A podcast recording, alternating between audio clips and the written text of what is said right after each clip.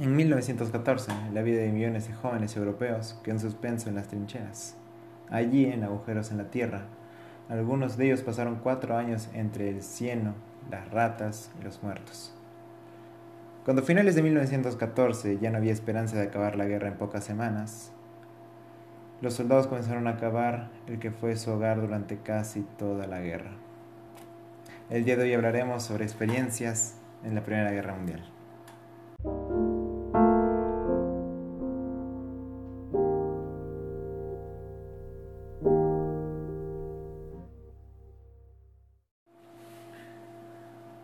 Días fríos y aburridos. La vida diaria de un soldado cambiaba dependientemente de la línea en la que estuviera un soldado, ya que las trincheras se hacían de tres líneas. La primera línea que es el frente de batalla, la segunda que es de apoyo y la tercera que es de receso.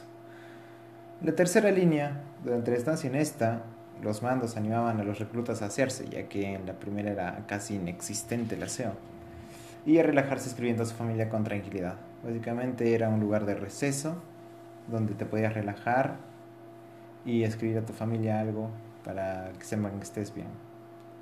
En la segunda línea tenemos que había más tensión, ya que los soldados podían ser llamados a primera línea para apoyar y era más cercano las balas y demás peligros.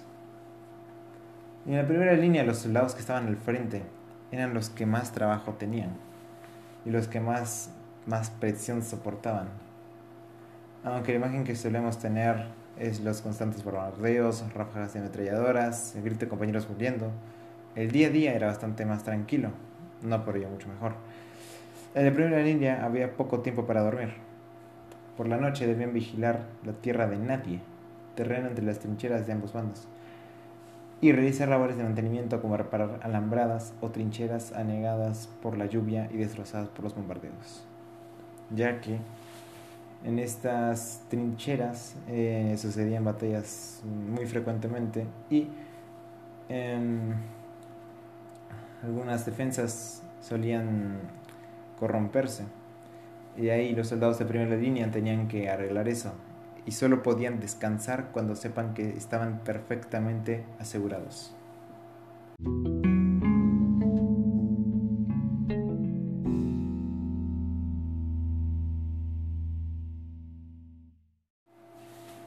Ratas y cadáveres. Cuando las enfermedades se juntaban con grandes ofensivas, es cuando las enfermerías se desbordaban y los muertos poblaban las trincheras. Fue raro que un soldado pasara los cuatro años de la guerra sin recibir uno o varios disparos o fuera alcanzado por una metralleta y sobreviviera a graves heridas entre tantas bacterias. Era casi un milagro.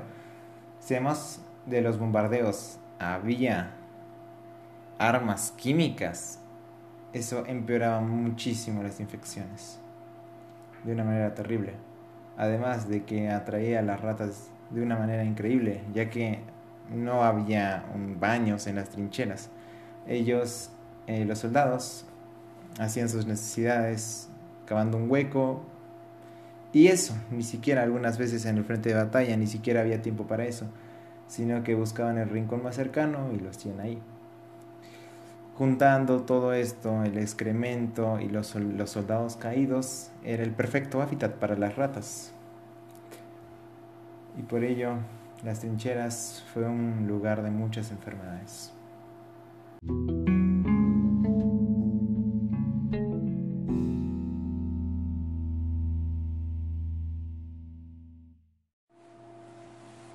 Heridas eternas. Casi nadie sería indemne de las trincheras. Incluso en el más extraño caso de que no hubiera rozado una bala, se salía con un trauma.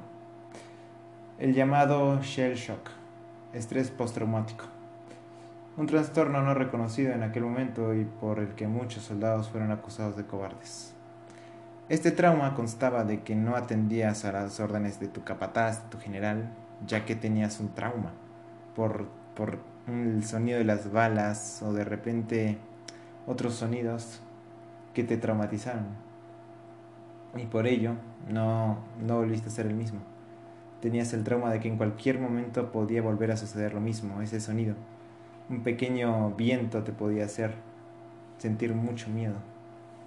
Estos soldados fueron acusados de cobardes porque en ese tiempo no, no se tenía conocimiento de esta enfermedad.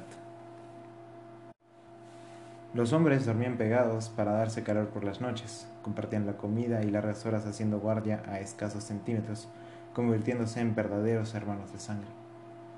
Un soldado describió a la madre de su amigo caído dejando un claro ejemplo de ello. El soldado dice, lo mantuve entre mis brazos hasta el final, y cuando su alma se marchó, lo besé dos veces donde sé que lo habría besado tú, en la frente. Uno por su madre y otro por mí. Una muy triste situación ya que tú conocías a ese soldado y escribirle eso a un familiar es muy doloroso.